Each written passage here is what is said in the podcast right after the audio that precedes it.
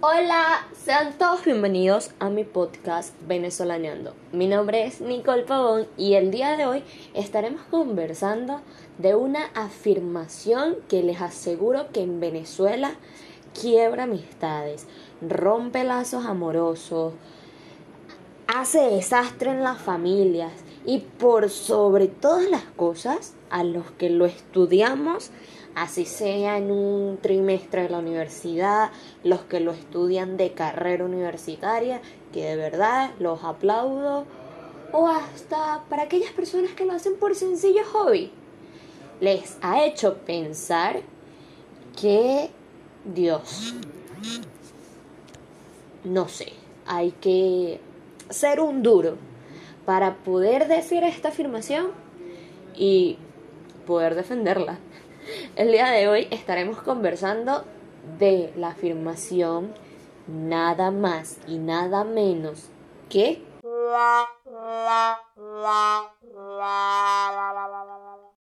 el socialismo no funciona. Ojo, con esto no quiero decir, señores oyentes, que estoy afirmando o reafirmando el título de nuestro audio, sino al contrario. Vamos a buscar la manera posible de que ustedes y yo podamos profundizar un poco más en lo que es este tema y el por qué ha llevado a la sociedad a deducir esto de que el socialismo no funciona. Vamos a estar viendo y tratando de entender, analizar lo que han dicho varios autores con el paso de los años respecto al socialismo y hacer un remix con lo que está sucediendo actualmente. Y veremos juntos si es o no es cierto que el socialismo no funciona. Así que sin más, comenzamos.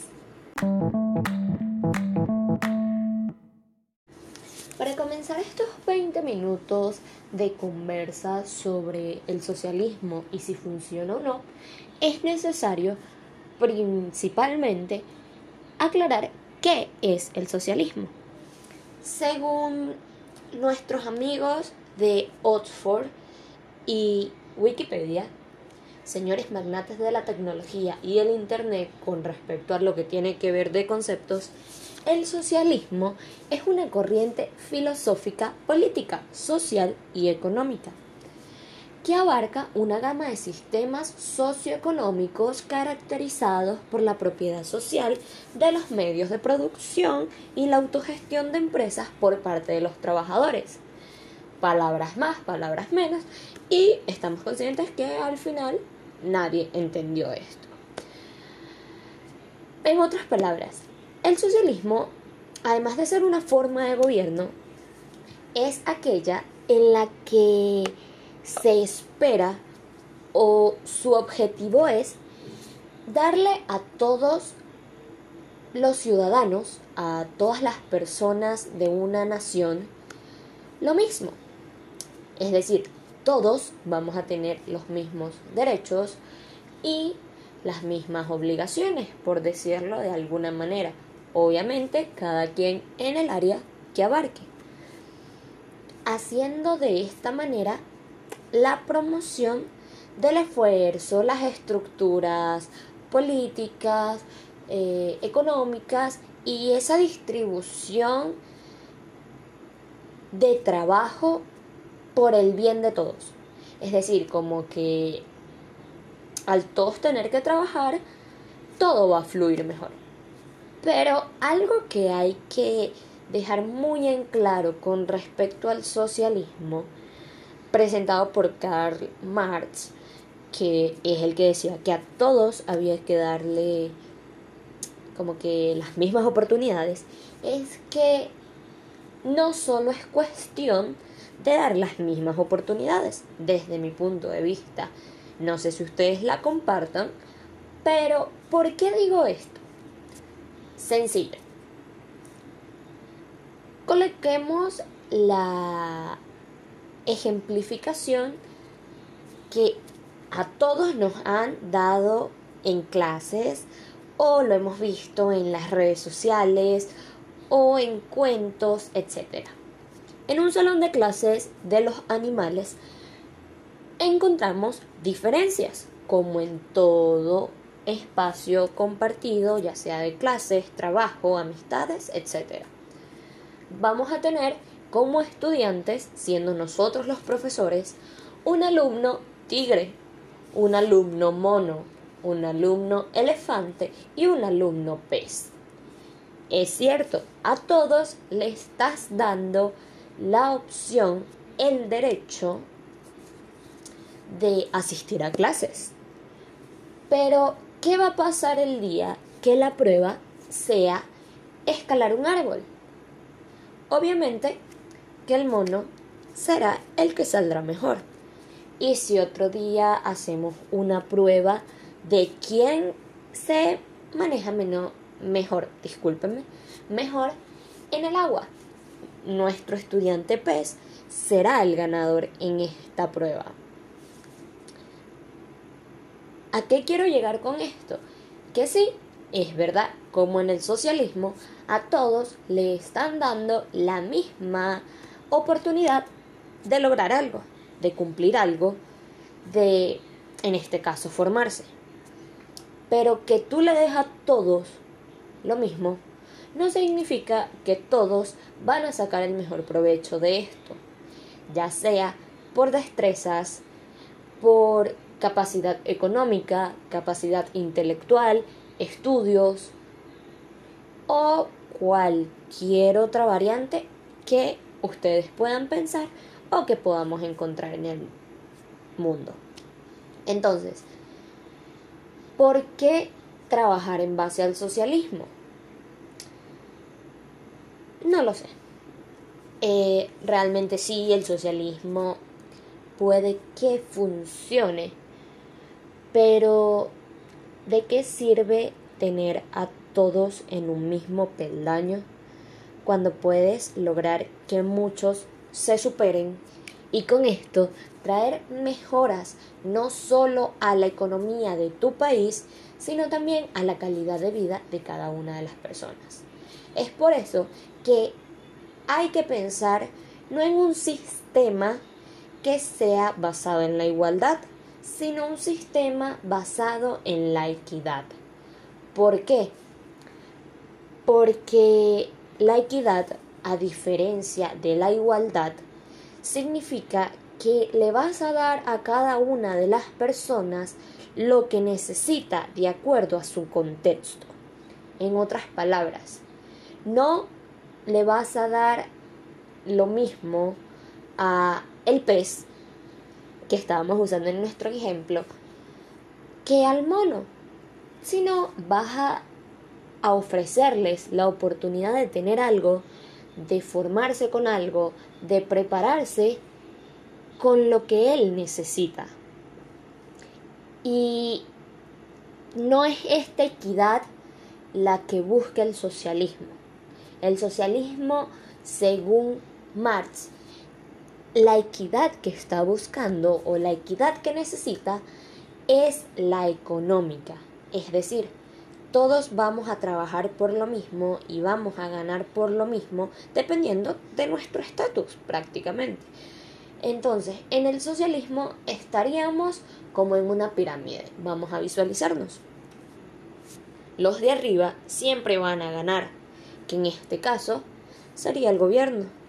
Después de ellos, pese a que el objetivo del socialismo es que las empresas, los negocios no sean manejados por el capitalismo, sino por los mismos trabajadores, igual va a haber alguien que va a ganar más, que en este caso no sería el capitalismo puro, que es ese monopolio que manejaría todas las empresas, sino ese, desde mi punto de vista, capitalismo interno de cada empresa.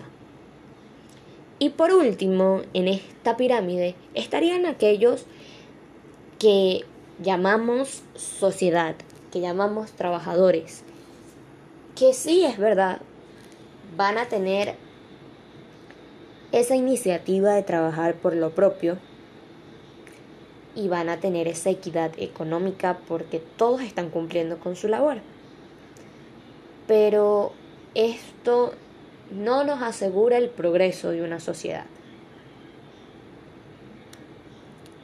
¿Por qué digo que no nos asegura el progreso de una sociedad? Ahora sí, nos vamos al caso de Venezuela. Podemos decir que Venezuela inició su proceso socialista, mejor llamado socialdemócrata, a partir del año 1958, después de la conformación de sistema de partidos estables que produjeron, que conllevaron a la elección de Rómulo Betancourt como el nuevo presidente, para así dar por terminada, por concluida, por cerrado un ciclo de 10 años de dictadura establecidas nada más y nada menos que por el personaje que jamás olvidaremos, el general Marco Pérez Jiménez, ya que a partir de este momento Venezuela vería otro nuevo amanecer.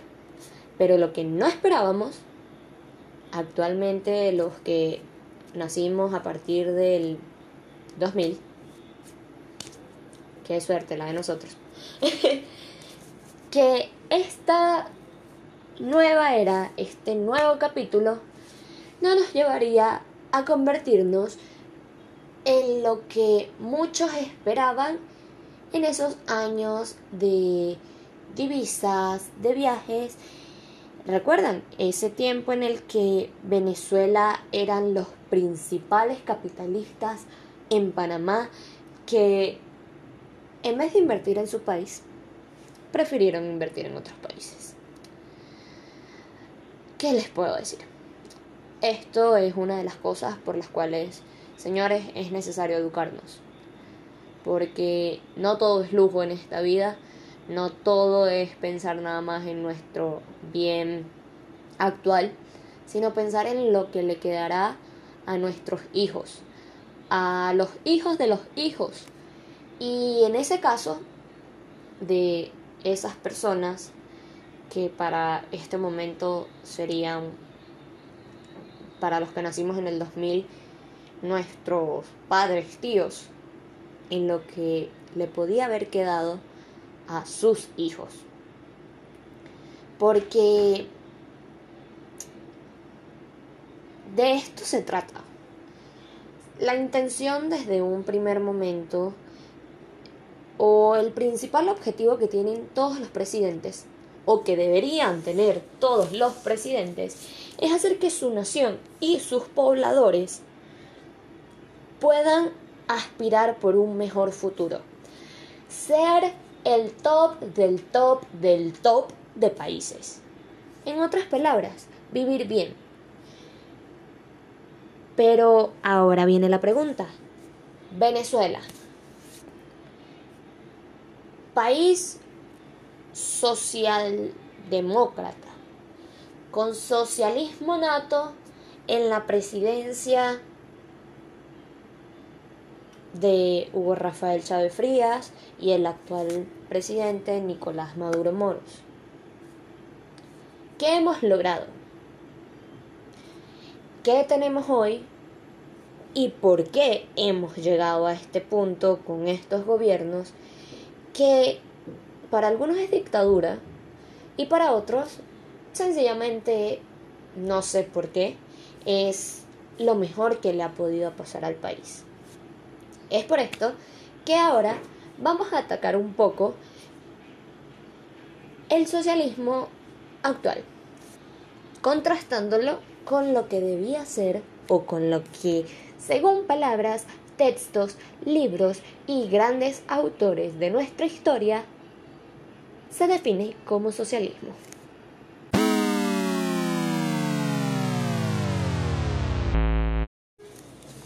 Creo que estaría de más decir que en este capítulo del podcast eh, nuestro principal objetivo está siendo ver el por qué estamos como estamos hoy en día, ya que no hay mucho que defender debido a todos esos años de corrupción que hemos estado pasando.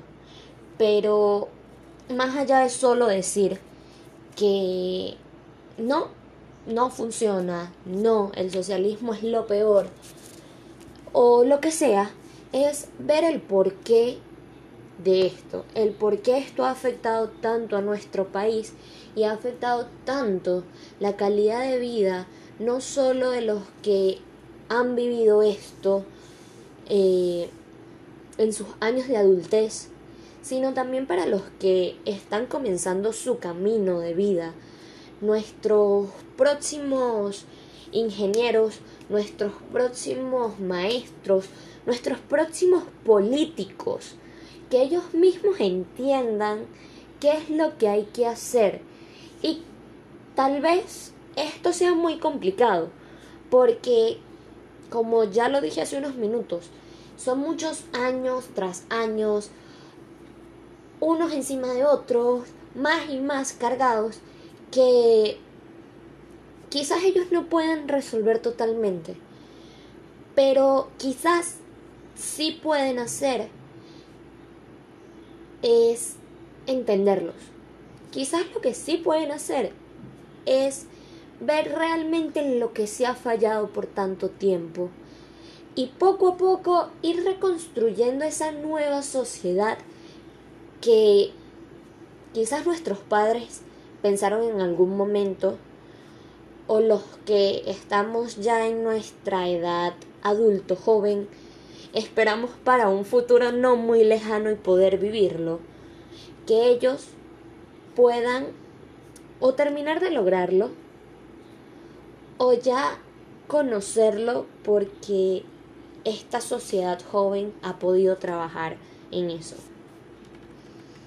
Entonces, Venezuela y el socialismo. La Venezuela socialista. ¿Qué ocurre en nuestro querido país, en nuestro querido tricolor, para ver esto como un problema. Cuando utilizamos la palabra socialista, se usa no solo para definir el sistema venezolano, sino también para englobar a un grupo de personas en específica porque decir socialismo, en este caso, es hablar de chavismo. Y decir todo lo contrario, a que sea socialismo, ya te hace opositor. Primero y principal, pensar distinto no nos hace menos, solo nos hace ser capaces de poder procesar y tratar de entender cómo suceden las cosas y el por qué suceden las cosas. Es decir, alguien que sea socialista o alguien que apoye al gobierno, por decir algo, no deberíamos, como seres humanos, atacarlo, sino tratar de llevar esto de la mejor manera y lograr de tal forma el poder entendernos. Porque a fin de cuentas, la política, el socialismo, la democracia es eso. Tratar de llegar a la mejor conclusión, al mejor resultado, con los daños mínimos. ¿Por qué con los daños mínimos? Porque ya estamos pensando más allá de nuestra nariz. Estamos pensando por todos. Estamos teniendo un egoísmo revisado, señores. Hay que ser egoístas en estos temas. Pero un egoísmo revisado que desde hace unos 20 años ha estado fallando. ¿Y por qué falla? Porque el egoísmo revisado se trata de que lo que a mí me hace bien no le haga daño al otro y por consecuencia a él también le estará haciendo bien. Coloquialmente sería decir que el que no estorba ayuda. De eso se trata esto. Pero, ¿por qué hablar de la falla? Porque siempre necesitamos conocer nuestros errores para ver cómo salimos. Una persona a la cual le tengo mucho cariño y aprecio, una vez me dijo, para poder salir a flote debemos de tocar fondo. Y cuando toquemos fondo, lo único que nos queda hacer es volver a subir. Y siento que en ese proceso es en el que está Venezuela. Pero hay que nadar mucho, señores.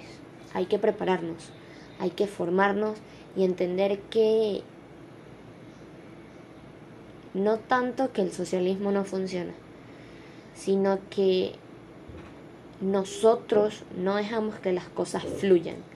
Porque si sabemos que algo no está funcionando, si algo no está saliendo bien, como dice una frase muy reconocida, se cambia el proceso, pero no la meta. Pero aquí no estamos cambiando el proceso.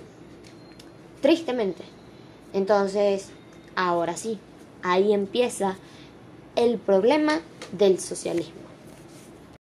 Ya para ir concluyendo un poco este podcast, podemos decirle que este capítulo fue basado principalmente en la lectura de un polémico y muy influyente escritor venezolano de literatura política llamado Teodoro Petkov, que escribió El socialismo como problema, en la cual podemos decir que hace una crítica muy fuerte respecto a gobiernos como el de Fidel Castro, el de la Unión Soviética, y con esto nos da paso a pensar en nuestro país y ver que realmente el socialismo no es lo que se necesita para salir adelante.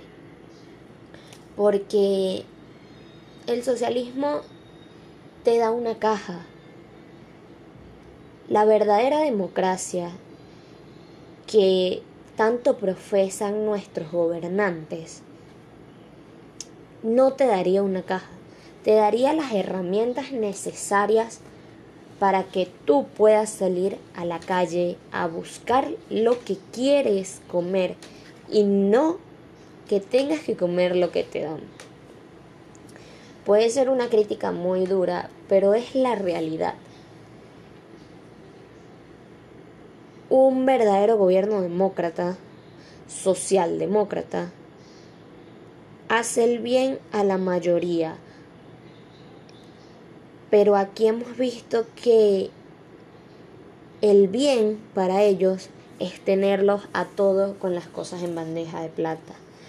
Pero un verdadero país socialdemócrata te da las herramientas que tú necesitas como sociedad para ser autosuficiente y que el día de mañana puedas libremente decidir si quieres o no quieres seguir con ese gobierno. Entonces, en conclusión, podemos decir que desde 1958 hasta el sol de hoy, Venezuela ha pasado por altos y bajos, quizás por más bajos que altos, pero desde un concepto que nos dio Karl Marx de que la sociedad pasaba a ser la que decidía sobre las empresas, sobre cómo se iban a dar las cosas y comenzarían a tener igualdad como individuos. Y el gobierno o nuestros países, para no hablar solo de Venezuela, no lo entendieron así, ya empieza nuestro déficit como país, como personas, como gobiernos, como todo.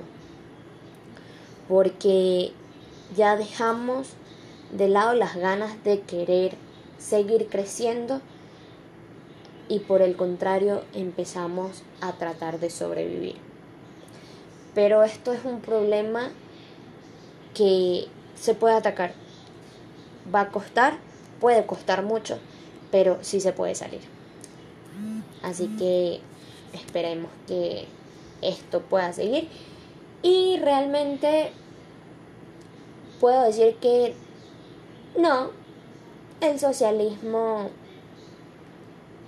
sí puede funcionar, pero con otros tipos de pensamientos, no solo por parte de los que lideren, sino también de la sociedad que los escoge.